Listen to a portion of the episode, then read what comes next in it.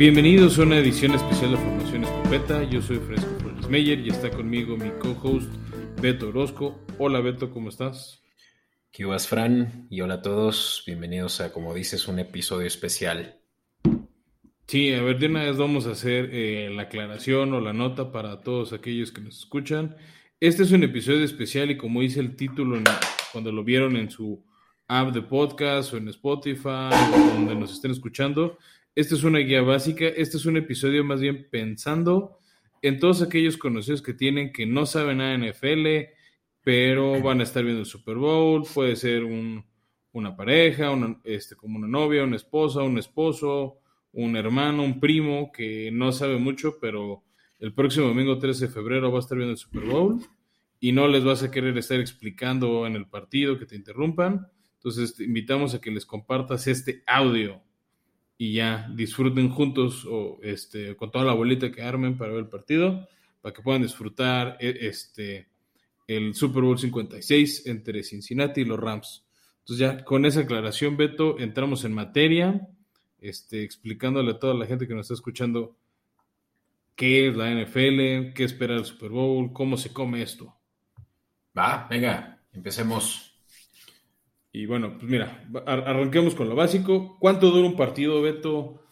¿Por qué siente la gente que no lo conoce que dura una eternidad? Entonces, hay que decirlo, en tiempo de juego o de reloj son 60 minutos, pero, se, pero tiene muchas pausas, lo que hace que el partido dure unas como tres horas y media. Y luego en el Super Bowl, como hay un show de medio tiempo que dura como media hora más, pues se suben los tiempos a hasta casi cuatro horas de partido.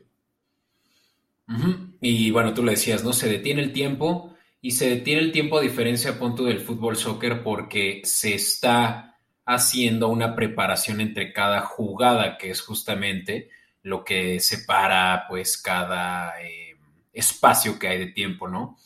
La preparación de cada jugada va a depender de eh, pues un, un, esquema que se tiene pensado para, la, para el equipo ofensivo quién es quien quiere llegar a un lado opuesto del campo y el equipo defensivo pues que quiere detenerlo, ¿no? Así es. Eh, y, bueno, también decir, Beto, que muchas veces en las transmisiones, o sea, no es exclusivo de, México, de Latinoamérica, sino en todas partes.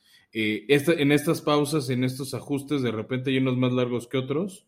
O sea, también hay equipos que pueden pedir tiempo fuera. Existe una que se llama la pausa de los dos minutos.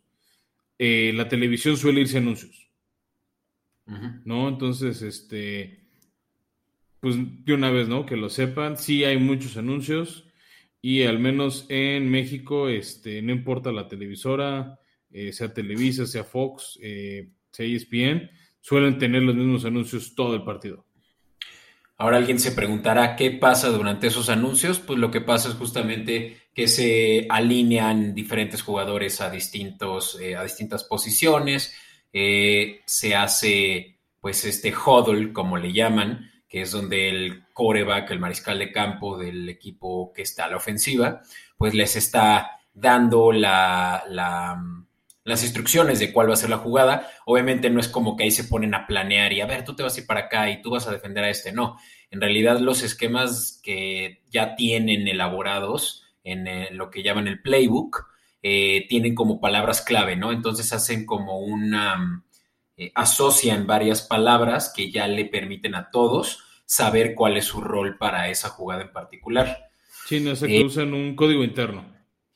Ajá, exacto. Y creo que vale la pena ya ahorita mencionarlo, Fran. Hay dos diferentes maneras de mover el balón. Una es por aire y otra es por tierra.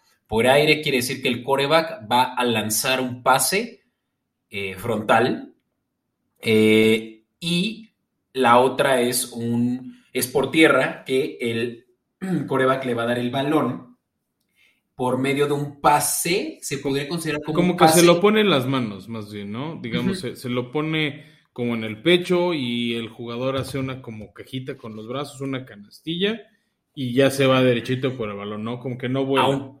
Aunque no siempre porque también hay esos toses, ¿no? Le llaman tos a un pase lateral o pase hacia atrás que se va a considerar como una corrida. no necesariamente un corredor, hoy en día se utilizan ya también receptores para hacer eh, jugadas de corrida. Antes era conocido también el fullback como un corredor secundario que era más como para mm, corridas frontales. Y, bueno, el punto es que se puede mover el balón por esos dos medios. Ojo, si el balón no se mueve a través de un pase frontal, o sea, una jugada de pase, y no lo recibe nadie, se detiene el tiempo. Sí, por, eso, por ejemplo, lo que les decíamos al inicio, esas pausas, este, si, si o, si el jugador atrapa el pase o, el que sale con la corrida, sale del campo. También ahí se detiene el reloj ya sea por pase o por tierra. Ahí sí, si el jugador sale con el balón en las manos, se detiene el tiempo. Y bueno, Beto, ahorita hemos, hemos dicho algunas posiciones, algunas formaciones, y creo que nos brincamos de qué consiste el juego, ¿no? Eh, bueno, obviamente es el que haga más puntos gana, ¿no? Como cualquier deporte competitivo, es un deporte de contacto. Y aquí el chiste es que un equipo, eh, cada equipo tiene 11 jugadores en el campo unos son, como decía hace unos minutos, beta ofensiva, otros son defensiva. Y lo que buscan es mover el balón a lo largo de un campo de 100 yardas para hacer una anotación. La anotación se le llama touchdown y les da 6 puntos. ¿no? Para poder hacer este touchdown, los equipos tienen cuatro oportunidades para avanzar el balón 10 yardas, ¿no? Por eso se le llama comúnmente primero y 10. ¿No? Y dependiendo cuántas yardan en este tipo de jugadas que Beto les describía, de paso, de corrida, este, pues se vuelve tu segunda oportunidad o vuelves a conseguir otras cuatro oportunidades para mover el balón, ¿no? Se vuelve, puede ser segunda y cinco, segunda y tres, etcétera, ¿no? Este, al final ese es el, chiste hasta que llegues a la zona del campo y ya, ya haces touchdown. Entonces, eso te va a dar siete, seis puntos y después cada equipo tiene la oportunidad de intentar otra jugada para en una jugada hacer touchdown o hacer una patada, ¿no? Con una posición que no hemos dicho que es el pateador, vaya, que tiene que ir el balón por en medio de los dos postes del fondo y eso les da un punto más. Si vuelven a hacer un touchdown, les dan dos. Algo muy importante ya de notar ahorita es que no solo existen dos equipos, o mejor dicho, los equipos no se dividen solamente en dos diferentes, tanto ofensiva como defensiva también en una tercera que se llama equipos especiales. Y es justamente en estos equipos especiales donde entra el pateador, ¿no? Que los equipos especiales no únicamente hacen patadas, pero sí principalmente patadas de gol de campo, me refiero, pero sí es una de las principales funciones de los equipos especiales, ¿no? Realizar una patada, que es justamente donde el balón se pone en el piso, eh, ubicarán que otro jugador hasta lo detiene y el pateador intenta meter un gol de campo a través de este, ¿cómo se llama, Fran? Son los postes. Postes de, gol, ¿no? Sí, que, que, bueno, Beto, nada más para aclarar por qué llegan a patear ese gol de campo, ¿no? Porque esa jugada especial, como les decíamos, tienen cuatro oportunidades para mover el balón. Entonces, cuando llegan a esa cuarta oportunidad y no, no, no, no consiguieron convertir para recibir otras cuatro oportunidades, es turno del otro equipo, por así decirlo, ¿no? Entonces, en cuarta, si están muy cerca de la zona de touchdown, normalmente después de medio campo, por ahí de las yardas cuarenta y tantos, varios equipos intentan, ajá, del otro lado, o sea, ya, ya nada más les faltan 40 yardas para, para llegar a la línea de touchdown. Entonces ya los equipos es cuando intentan hacer esta patada gol de campo que Beto les describe, que es ponerlo a tierra como la escena de Charlie Brown, si es que la han visto y, y patearlo por los postes, ¿no? Entonces es una patada de gol de campo que les da tres puntos. Si están, o como dicen, o si están ah, más atrás, se le llama patada de espeje, que la agarran con las manos y, se la mandan al otro equipo. Le dicen, ok, yo no pude avanzar, te toca a ti, ahí te va el balón, pero te lo va a mandar lo más atrás que pueda. Exacto, lo van a alejar lo más posible de, el, eh, de la zona de gol del otro equipo, que justamente ahora va a entrar a la ofensiva casi casi que le manda un bolillazo hasta el otro lado del campo con tal de que no estén tan cerca, ¿no? Y, algo importante también a considerar, Fran, es que en esa cuarta oportunidad también los eh, coordinadores y los head coaches suelen tomar la decisión de, como dicen, jugársela. El jugársela quiere decir que en cuarta oportunidad quieren tener una oportunidad, es utilizar esa oportunidad, última oportunidad que tienen para volver a tener la, oportunidad de tener otras cuatro oportunidades, valga la redundancia. Y, lo que hacen es que juegan una jugada ofensiva más, pero ahí el riesgo es muy alto, porque si no avanzan esas yardas restantes de esas 10 iniciales, eh, el equipo ofensivo toma el balón ahí mismo donde el equipo ofensivo anterior, el equipo ofensivo o contrincante, toma el balón donde el equipo ofensivo inicial dejó el balón.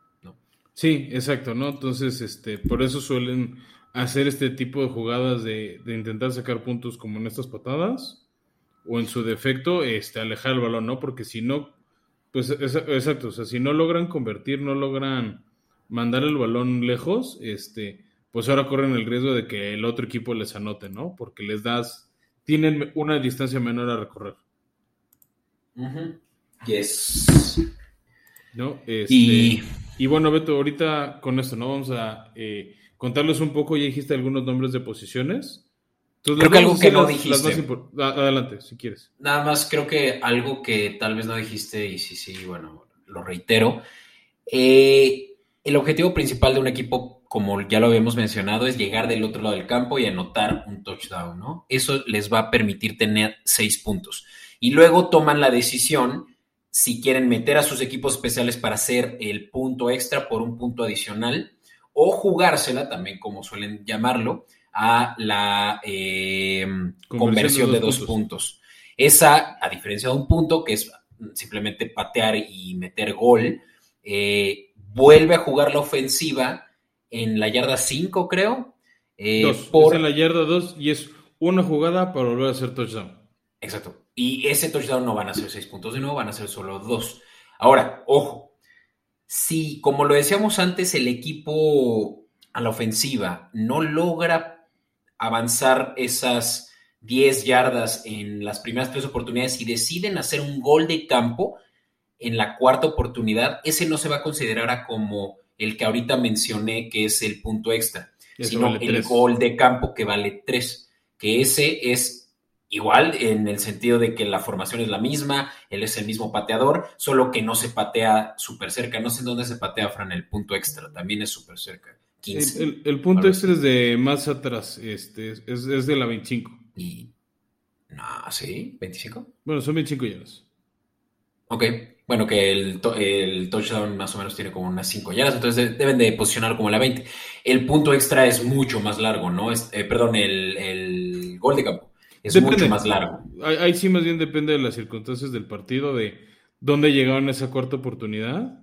Claro, claro. Este, para ver si les conviene o no intentar. Normalmente es un poco más lejos si están más cerca, van a intentar anotar, pero en un partido como el que verán este 13 de febrero, que es el Super Bowl, no, a los, los equipos no suelen dejar oportunidades de anotar, ¿no? Como no es tan fácil hacerlo seguido en un Super Bowl por lo competitivo, porque es la gran final de, de la NFL, eh, muchos equipos toman estas oportunidades aún cuando les faltan pocas yardas para anotar porque siempre prefieren irse con puntos a irse con las manos vacías en estas oportunidades. Entonces, como les decía Beto, eh, tenemos distintas posiciones.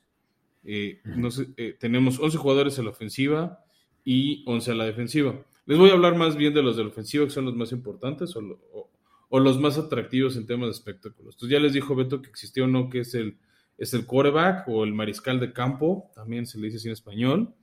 Él es la persona cuando se entra en el balón, es el que se lo pasan así como entre las piernas. Y dependiendo de la jugada, de, las habilidades de sus equipos, si deciden hacer una jugada de pase, que es ya muy común ver en la NFL, o estas opciones de corrida que les decía Beto. Como lo, como lo dijo, pues si van a hacer estas opciones de corrida, normalmente se lo van a dar al corredor, ¿no? Los equipos tienen dos o tres muy buenos corredores, que son jugadores grandotes, normalmente altos. Este, hay, hay, excepciones chaparritos, pero bueno, el promedio de estatura es alto este, y corren el balón. O, se lo, o el pase, lo, vaya la expresión, se lo dan a un receptor. La mayoría de los equipos tienen tres receptores. Normalmente uno lo van a ver como en la parte alta de la pantalla, otro en la parte baja, y el tercero va a estar como pegadito a la línea y a veces se mueve más por el centro del campo para buscar el pase. Existe una... slot. Existe una cuarta posición ofensiva importante que se llama ala cerrada o tight end. Este es un jugador que tiene más cuerpo liniero, son como más espaldones, más grandotes, más anchotes. Y hay veces que hacen una posición, o sea, hay veces que juegan como un receptor más, como un cuarto receptor, o se quedan en, en la línea con estos grandotes, se llama la línea ofensiva o línea ofensiva, para proteger que el coreback o el mariscal tenga tiempo de lanzar. Y hay veces que, o como que protegen tantito, avientan a un jugador y se voltean para recibir un pase. Ahí qué tan bueno o malo depende de cada equipo, depende de, como decía Beto, de, los esquemas ofensivos, de la estrategia de jugadas, eh, que tanto hacen, pero esas son las más comunes. Las otras posiciones que suelen ser cinco jugadores se llaman línea ofensiva, son esos pues, famosos grandotes, gordotes en su mayoría, entonces hay cinco del lado ofensivo que van a proteger al coreback para darle tiempo de lanzar o empujar a los otros jugadores para que el corredor se pueda mover y tenga espacios para, para avanzar.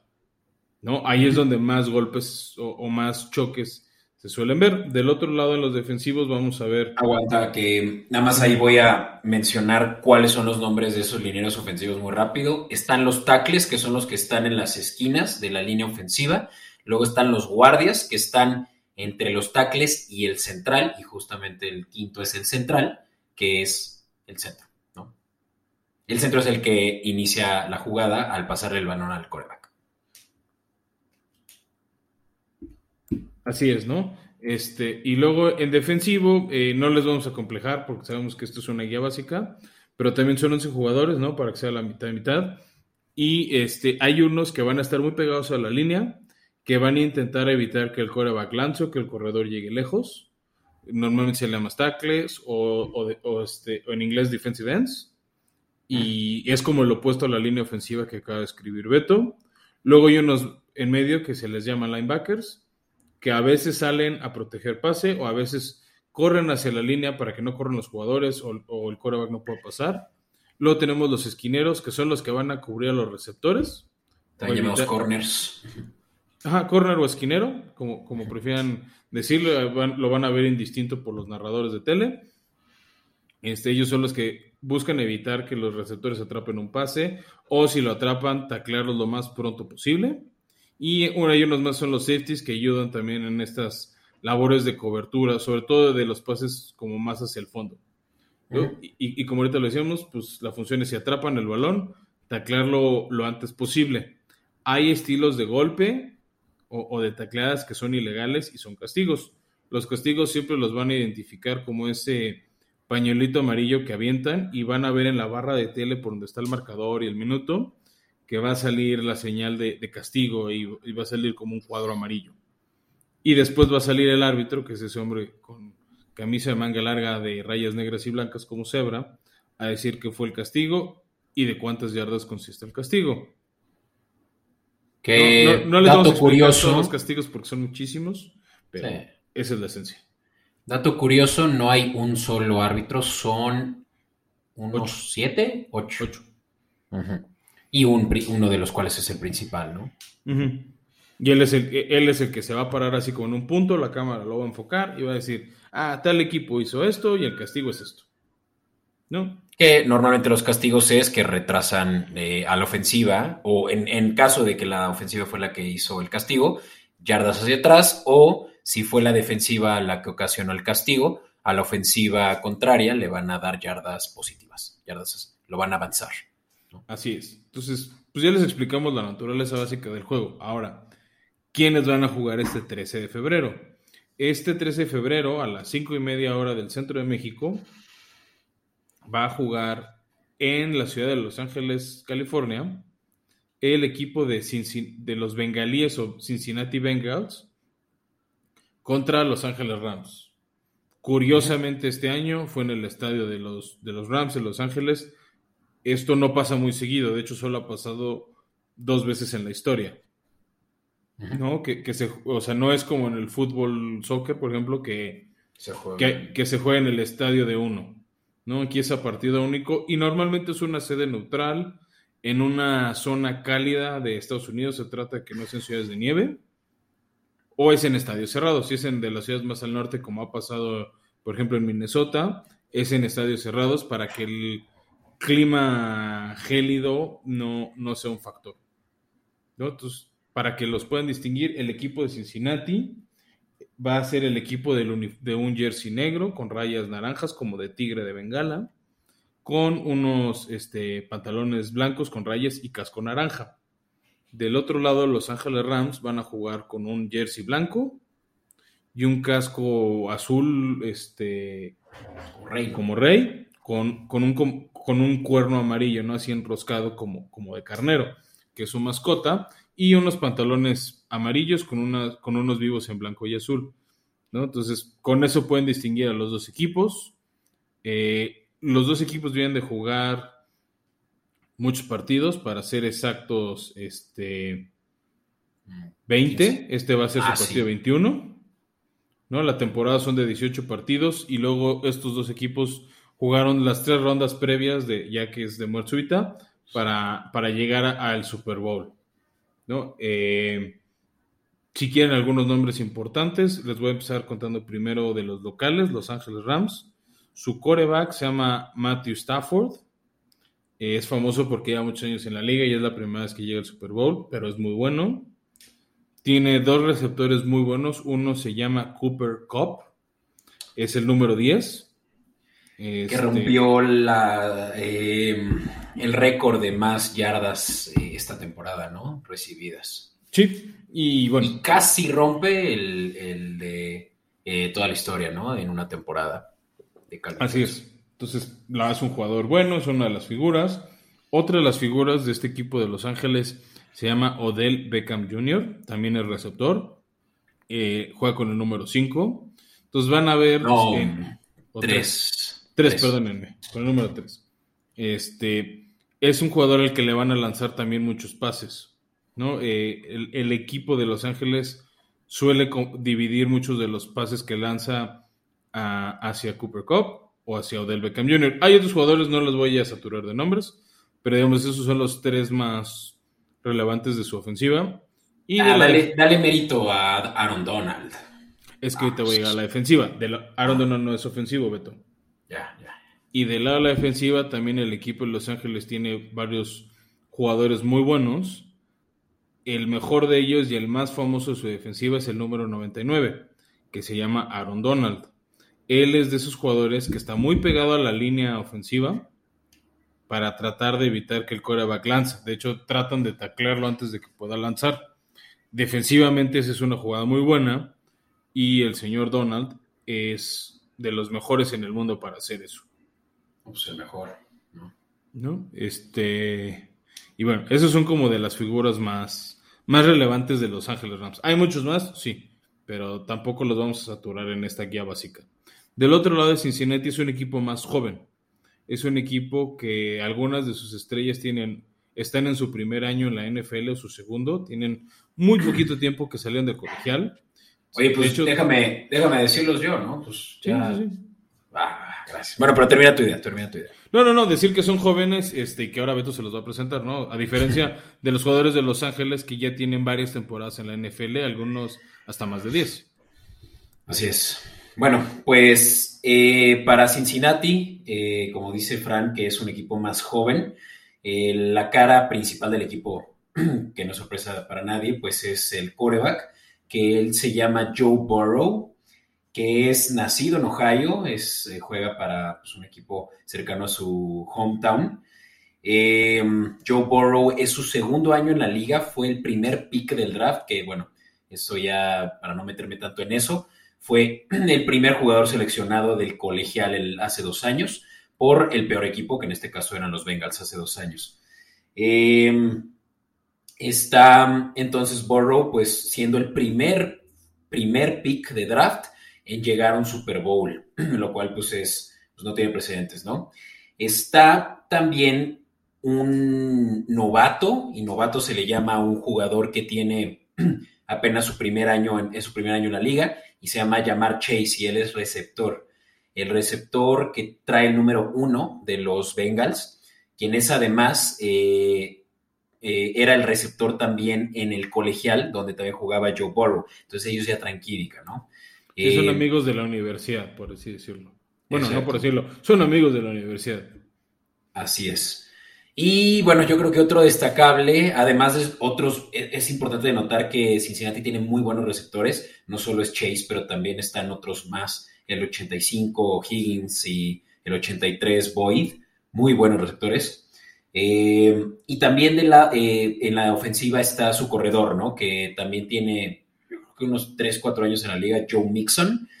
Eh, Joe Mixon es uno de los corredores más utilizados en la liga, quiere decir que más toches tienen. Y que pues. Que corre mucho el balón comparado a otros equipos, ¿no? Exacto. dato curioso, él tuvo al inicio de su carrera un. ¿Cómo se llama? lo, estaban acusando de violencia eh, no doméstica, pero pues violencia a una mujer. De hecho, no es como presunto, ¿sabes? Es un hecho que, porque ven videos y bueno, esto podía mermar mucho su carrera, pero a la mera hora pues logró, eh, logró pues, reivindicarse justificarlo, reivindicarse. No, no justificarse, ¿no? Pero sí reivindicarse definitivamente. Y bueno, hoy en día pues su primer Super Bowl también. Entonces, como decía Fran, eh, chavitos, ¿no? Por lo menos del lado ofensivo. Y bueno, del lado defensivo vale la pena mencionar a un jugador que trajeron recientemente a los Bengals, es su primer año en este equipo, lo trajeron de los Jets y él es Trey Hendrickson. Tiene el récord de sacks, que sacks es como dijo Fran, lo que intentan hacer los linieros defensivos al coreback, que es detenerlo e incluso pues tirarlo al piso con el balón o tirarle el balón. Eso es lo que logra mucho Trey Hendrickson eh, y que este año rompió el récord de franquicia, ¿no? De más sacks con creo que 12, que es top 3, ¿no? De la liga. Que, haciendo un símil es el mismo rol que juega Aaron Donald, que les contamos de los Rams, pero en el, en el equipo de, de Cincinnati, ¿no? Sería un jugador equivalente en posición. Así es. Y bueno, creo que eso es lo más destacable que hay de los Bengals. En realidad es que es un equipo, como dicen, que se complementa muy bien unos con otros y no es como que tiene muchos playmakers, a diferencia de los Rams. Y, bueno, pues que ahí los tienen. Sí, y bueno, ya nada más para cerrar, Beto, eh, pues algo que tiene especial el Super Bowl desde hace más o menos 30 años 28 años es siempre también un show de medio tiempo que también es muy famoso, ¿no? Ha habido grandes estrellas como este, Britney Spears, Michael Jackson, este, incluso bandas este, poperas, ¿no? Como NSYNC lo, lo han hecho, bandas rockeras, o sea, Beatles lo han hecho, ¿no? Eh, tiene mucho caché el, el, show del medio tiempo y este año está como muy enfocado más en el rap y en la música este, hip hop, eh, de rap y RB de la zona de Los Ángeles. Y van a ser cinco artistas, seguro varios de estos los conocen. Si no, pues pueden, así como nos escuchan ahorita en Spotify, después pueden escuchar canciones de Eminem, de Snoop Dogg, de Kendrick Lamar, de Dr. Dre y también va a haber una representación femenina con Mary J. Blige. ¿Qué canciones? ¿Cómo va a estar el mix? La verdad es que nadie sabe. Eh, es sorpresa, lo suelen hacer muy bien en el show del medio tiempo. Este, y eso pues, también va a estar ¿no? disponible para toda la gente. Y suele ser un show de aproximadamente 20 minutos. Sí. Dime si no, Fran, en cada año que ves el Super Bowl escuchas por lo menos una persona decir, yo solo veo el Super Bowl por el medio tiempo, por el show del medio tiempo. Pues mi mamá es una de esas personas, Beto, entonces este, lo escucho, pero lo aprecia, ¿no? Hemos, o sea, también, por ejemplo, otro de los shows que yo recuerdo que me divertió mucho fue, por ejemplo, el de Lady Gaga hace un par de años. Este. ¿Quién más estuvo bueno así reciente? Bueno, el de Katy Perry me gustó, fue donde salió el famoso tiburón izquierdo o left shark. Sí. Este. Ah, Madonna también lo ha hecho, los Black Eyed Peas, ¿no? O sea, la verdad es que. o sea, podríamos dedicarles un episodio para contarles distintos artistas que han hecho show de medio tiempo pero les ayuda a hacer una buena balanza. También van a ver que hay muchas personas que les da, o sea, que son fans de la NFL, que les da muy igual el show del medio tiempo y más bien va, a ser los momentos que van a aprovechar para ir al baño. Entonces, no se traumen si esta persona quiere ver el partido y no ver el show del medio tiempo. Estamos bien aprovechando una de estas pausas. Este, este que sí es una pausa muy larga para ir, ir en paz al baño, para ir por una botana para la segunda mitad del partido para meterte a hacer apuestas. Eso ya también es gusto personal. No, pero más o menos eso es lo que va a pasar este próximo eh, domingo 13 de febrero. Eh, insisto, yo sé que se los dijimos, va a durar aproximadamente tres horas, tres horas y media. Más si es que la persona, eh, si la persona con que los ven quiere ver la ceremonia de premiación, etcétera, etcétera. Pero por lo menos les proyectamos esta ventana de tiempo. Los invitamos a que se diviertan, a que lo disfruten con estas personas que, que aprecian, que quieren si tienen más dudas, si quieren saber más, no duden en contactarnos. Nos pueden encontrar tanto en Instagram como en Twitter en arroba escopeta podcast. Eh, tanto Beto como yo estamos muy al pendiente de las redes sociales, les podemos contestar. Este, cualquier duda que tengan, cualquier inquietud. Eh, les agradecemos que hayan escuchado este programa especial. Eh, ojalá lo puedan compartir, que les guste si no es mucha molestia, si nos escuchan en Spotify o en Apple Podcast, que nos regalen una reseña de cinco estrellas. Si no merecemos las cinco estrellas, díganos por qué y pongan la reseña que creen que merezcamos. Y les agradezco el tiempo que nos regalaron escuchándonos. Muchas gracias y nos escuchamos la próxima semana con el previo del Super Bowl. Nos vemos.